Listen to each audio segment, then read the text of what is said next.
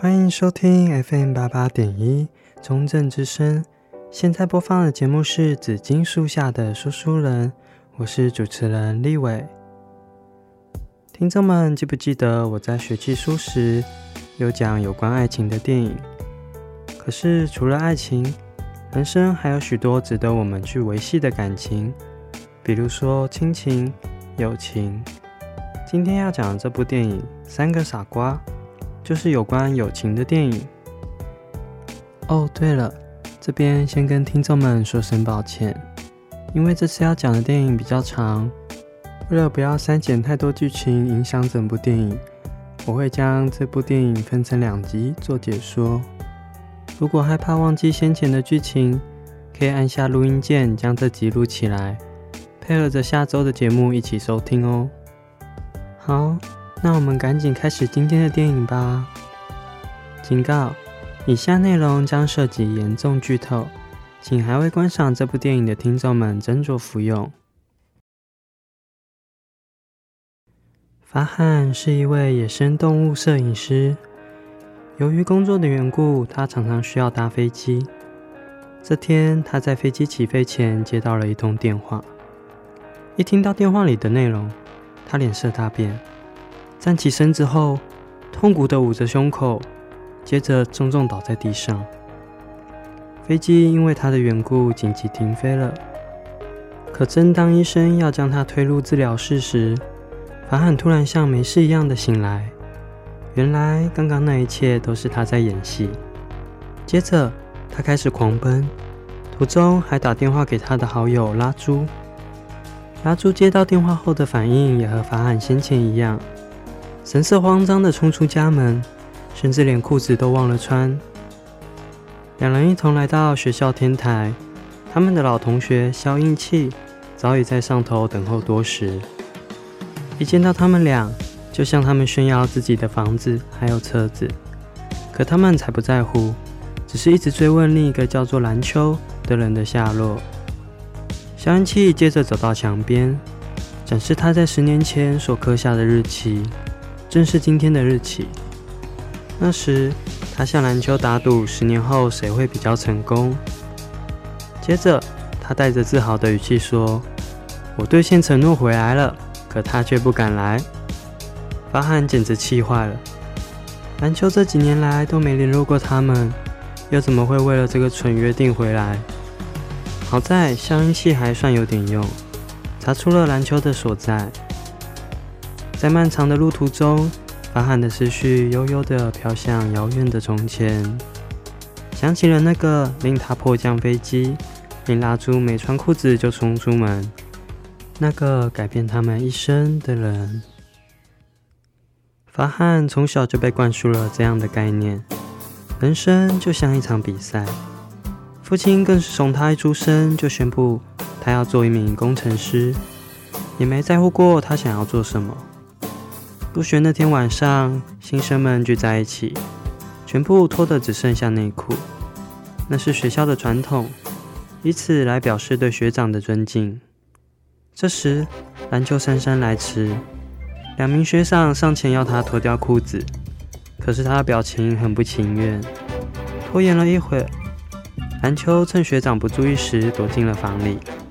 学长见状便要挟他，数到十，如果不出来。就在他门口撒尿。蓝秋在房中环顾四周，脑中飞快的思考。他将身边仅有的东西组合成一个简陋的导电装置，并将它伸出门缝。在学长数到十时，尿液接触到装置，他顿时发出了痛苦的哀嚎，捂着自己的下体倒在地上。啊，那一看就很痛。我想，身为男人看到这一幕都会不禁为他哀悼吧。盐水可以导电，这是连初中生都知道的知识，但大家只学到了课本，只有蓝秋将它学以致用。皇家工程学院的校长，大家给他一个绰号叫“病毒”。病毒非常争强好胜，骑车时总不允许别人超过他。为了节省时间。衬衫的纽扣是用魔鬼粘，领带则是用挂的，还训练出同时用双手写字。病毒对新生们说，杜鹃会在其他鸟窝下蛋，并将其他鸟蛋推出去，如此一来就没有竞争对手了。病毒说，他们也和杜鹃一样，挤掉了其他想入学的学生。接着，他拿出一支斥资百万的太空笔，原子笔在太空中无法使用，所以科学家打造出这支笔。那是病毒学生时期他的老师授予他的，是成功的标志。等到哪天他遇到了跟自己一样优秀的学生，就把这支笔传承下去。这时，蓝秋问了：“如果原子笔在太空中无法使用，那为何不考虑用铅笔？这样就可以省去一大笔钱啊！”面对这个问题，病毒一时语塞。就是此刻，注定了一只热爱自由的鸟儿将占据病毒的鸟窝。所有的人都像机器人般学习，但蓝秋不同。课堂上，老师问他。机器是什么？他给出了通俗易懂的答案，可是老师很不满意。他比较喜欢消音器那种死记硬背的答案。蓝秋表示自己的答案只是用简单的方式来表达同一个概念。可是老师不想跟他争论，把他赶出了教室。不过没多久，他又折了回来。他说自己已忘了东西。当老师问起时，他可以用复杂的叙述来描述书本。老师听了一脸懵逼，问他为什么不说简单点。蓝秋讽刺地说自己刚才试过，可是行不通。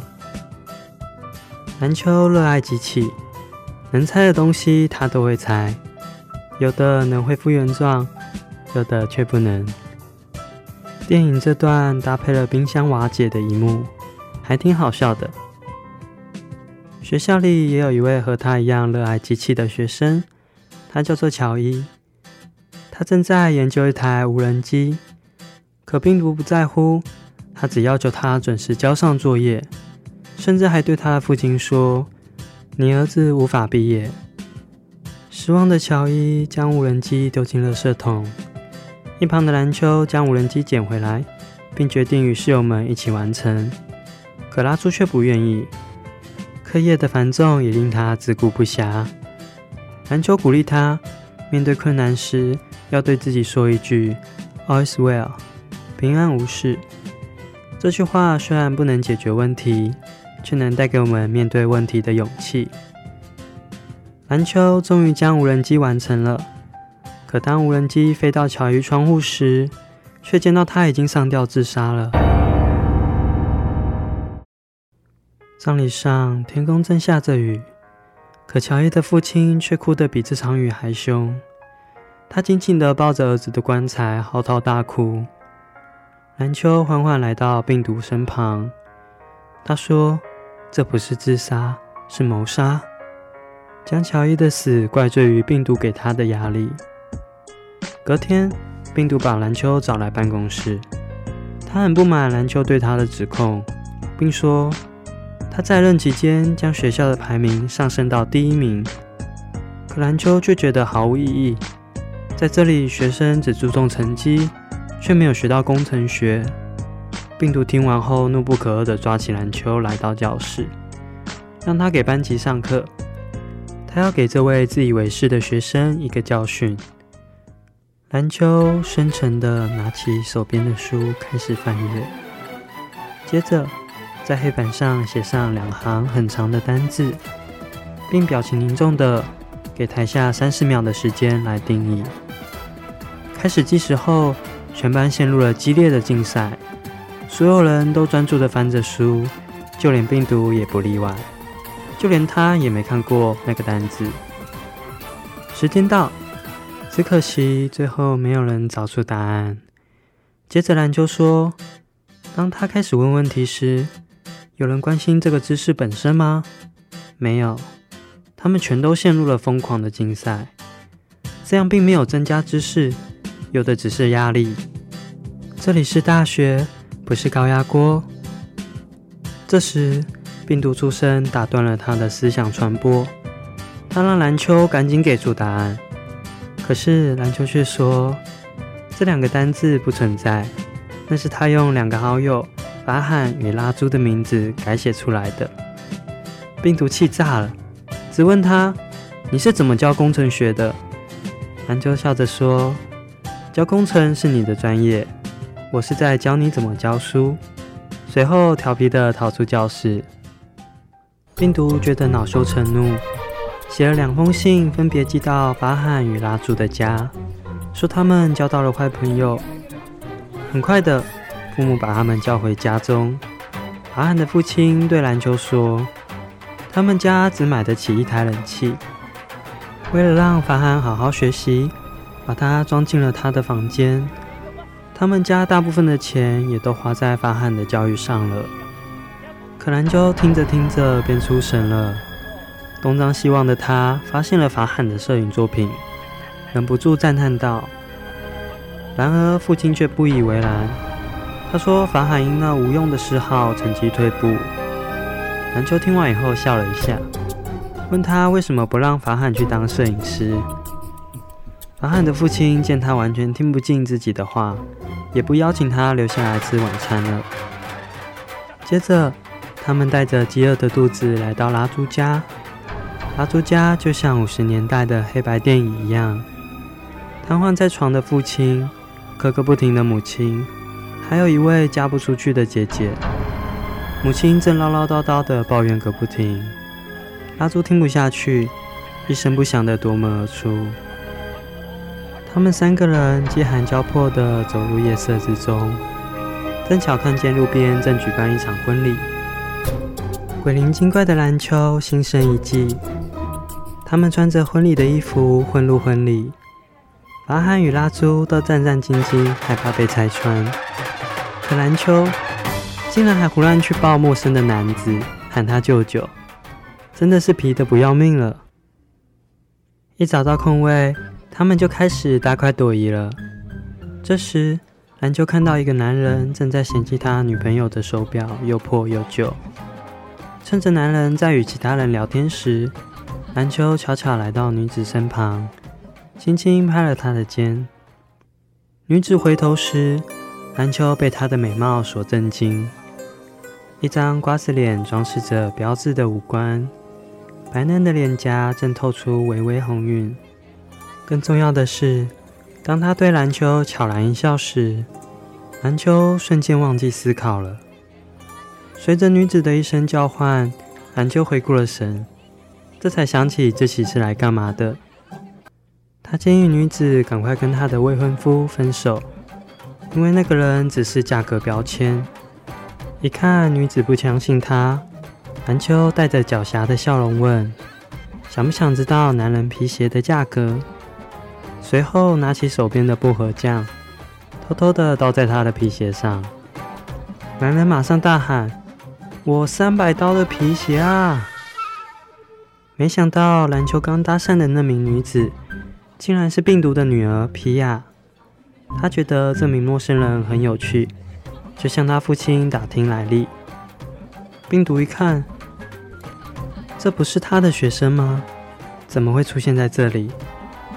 正想破口大骂时，皮亚拦住了他。皮亚来到篮球面前。此时，他们正愉快地夹着食物，餐盘堆得跟小山一样高。殊不知，他们已经大祸临头了。皮亚说：“父亲不让他解除婚约，问篮球可不可以再试一次给父亲看。”篮球爽快地答应了。皮亚说：“父亲就在他们身后。”回过头时，病毒正用一双死鱼眼盯着他们。哦哦，这下尴尬了。三个人口中喃喃念道：“All is well, all is well。”好在因为是婚礼，病毒也没有发脾气，只是让法罕与拉朱隔天到他的办公室。隔天，法罕与拉朱来到病毒的办公室。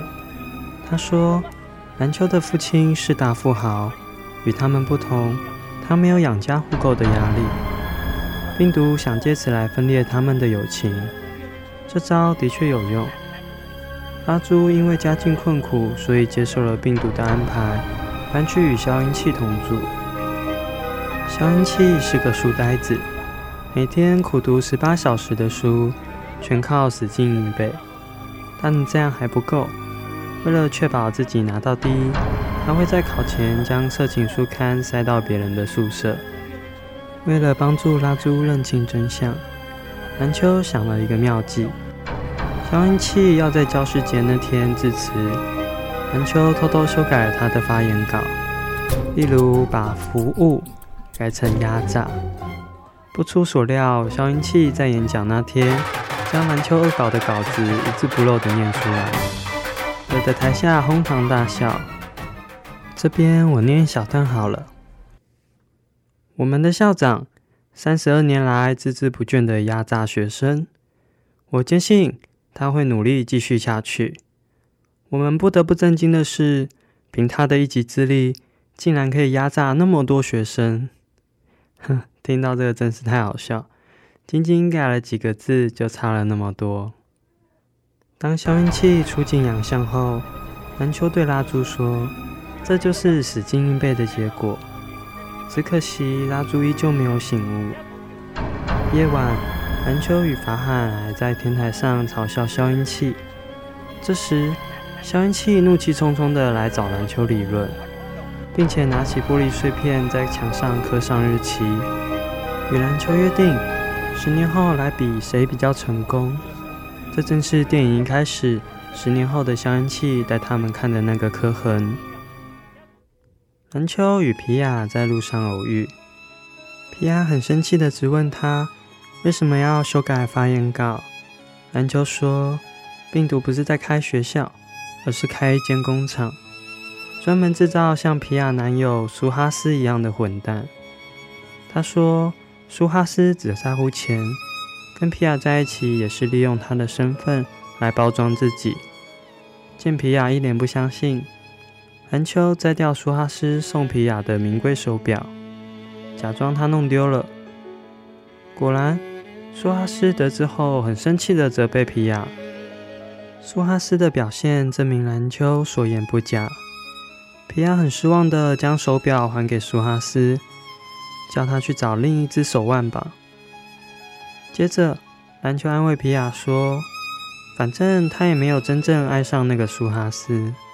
真正爱上一个人，会感觉风儿在耳边呢喃，头巾缓缓飘舞，银盘般的明月正高挂在天上。”哼，这个我觉得有点扯啦，不过也不清楚。有谈过恋爱的听众们可以想想，是不是真的这样哦？接着，蓝秋接到一通紧急电话，他让就读医学院的皮亚也陪他一起来。原来是拉朱的父亲身体出状况了，两个小时前已经打过救护车，可一直没来。拉朱已经出去找出租车了。皮亚看过后说。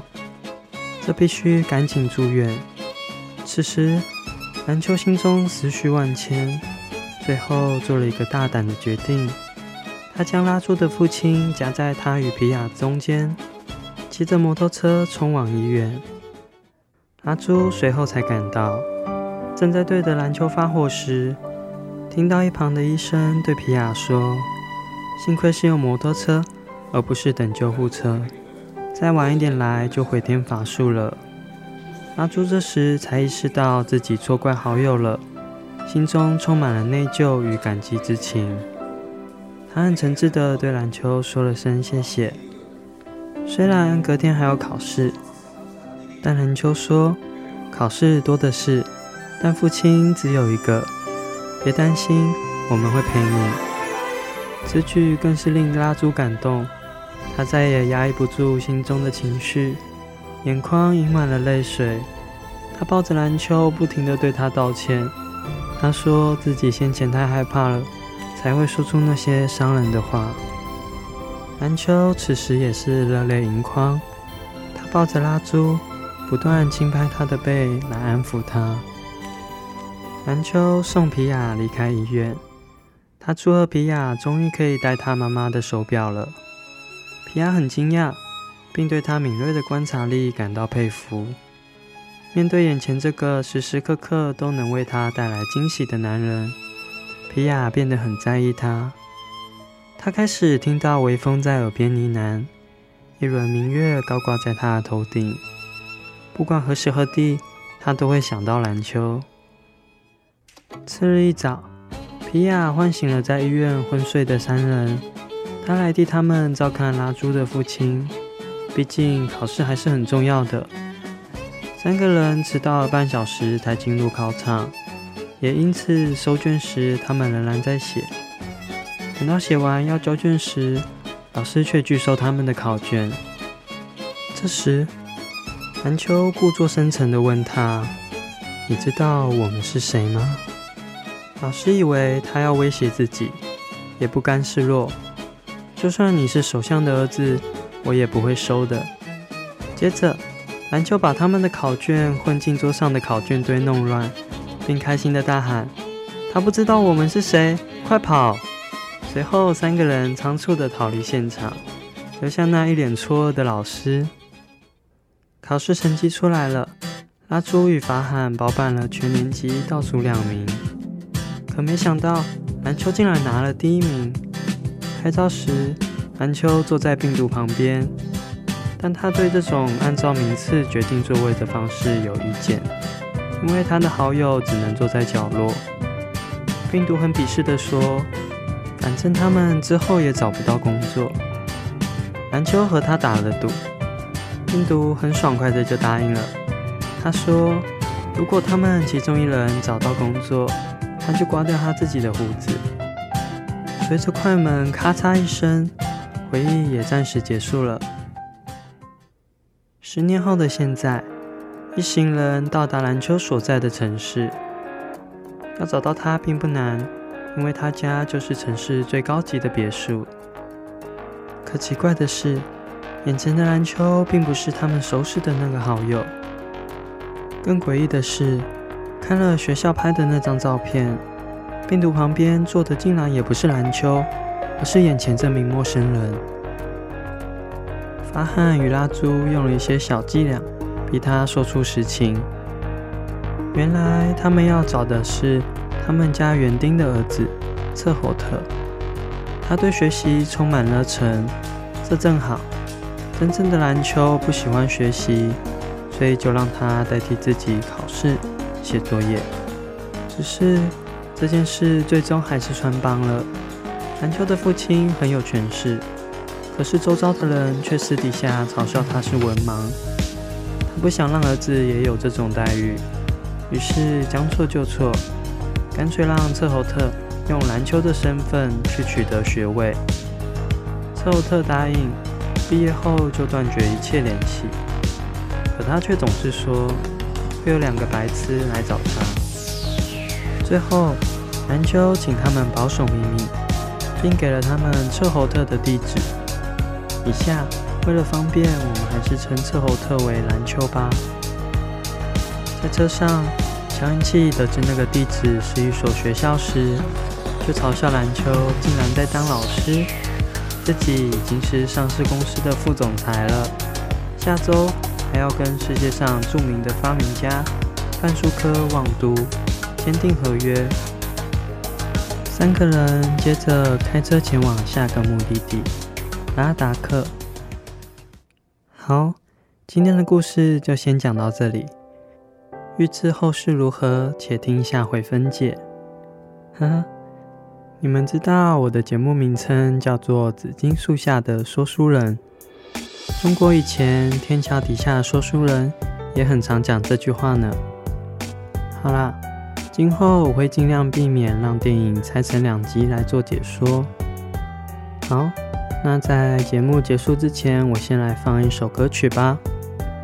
印度的电影常常会穿插许多的音乐，接下来这首歌曲就是电影的主题曲，同时也是电影中人物最常讲的一句话：“All is well。”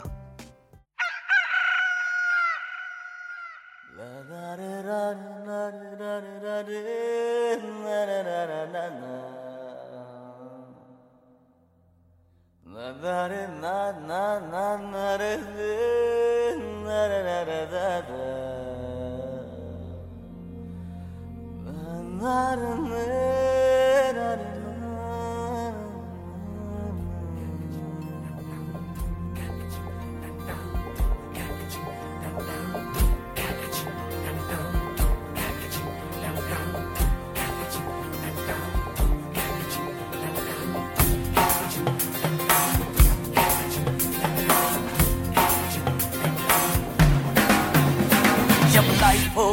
of control होटो को करके गोल। होटो को करके गोल, सीटे बजा के बोल लाइफ हो आउट ऑफ़ कंट्रोल होटो को करके गोल। होटो को करके गोल, सीटे बजा के बोल। मुर्गी क्या जाने अंडे का क्या होगा? अरे लाइफ मिलेगी या तबे पे फ्राई होगा? कोई ना जाने अपना फ्यूचर क्या होगा? होट घुमा, सीढ़ी बजा सीढ़ी बजा के बोल, भैया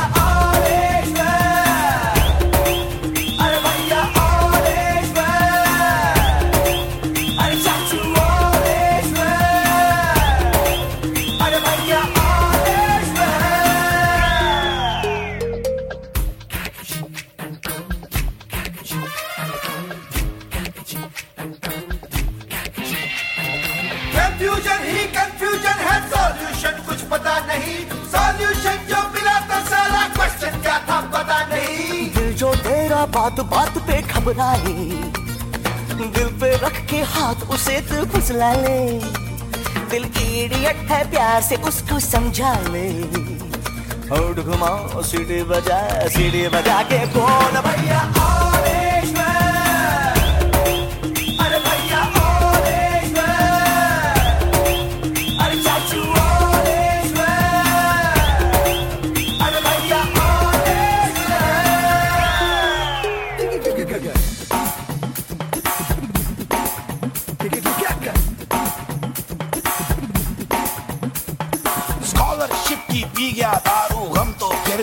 मिटा नहीं। अगर बत्तियाँ राख हो गई, गौर तो फिर भी दिखा नहीं। बकरा क्या जाने, उसकी जान का क्या होगा? सीख खुशेगी या साला की माँ होगा? कोई न जाने अपना फ्यूचर क्या होगा? तो घुमा, सीढ़ी बजा सीढ़ी बजा के बोल।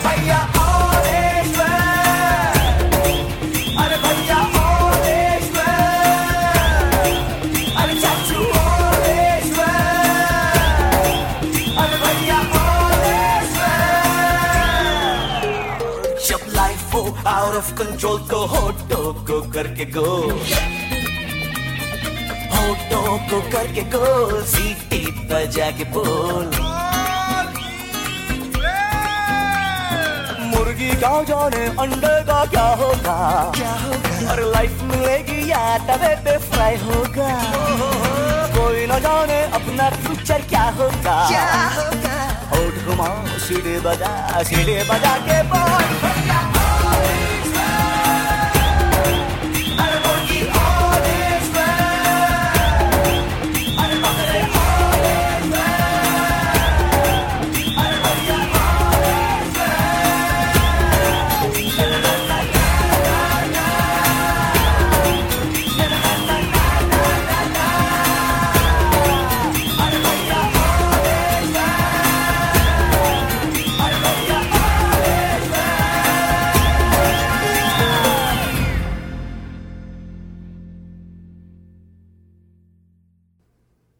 不知道听众们喜不喜欢刚才那首曲子呢？是不是觉得听完之后，全身充满了能量，心情也特别愉快？好了，今天的节目也来到尾声了，希望你喜欢今天的故事。再次感谢你的收听，祝你有个美好的一天。那我们下次见喽，拜拜。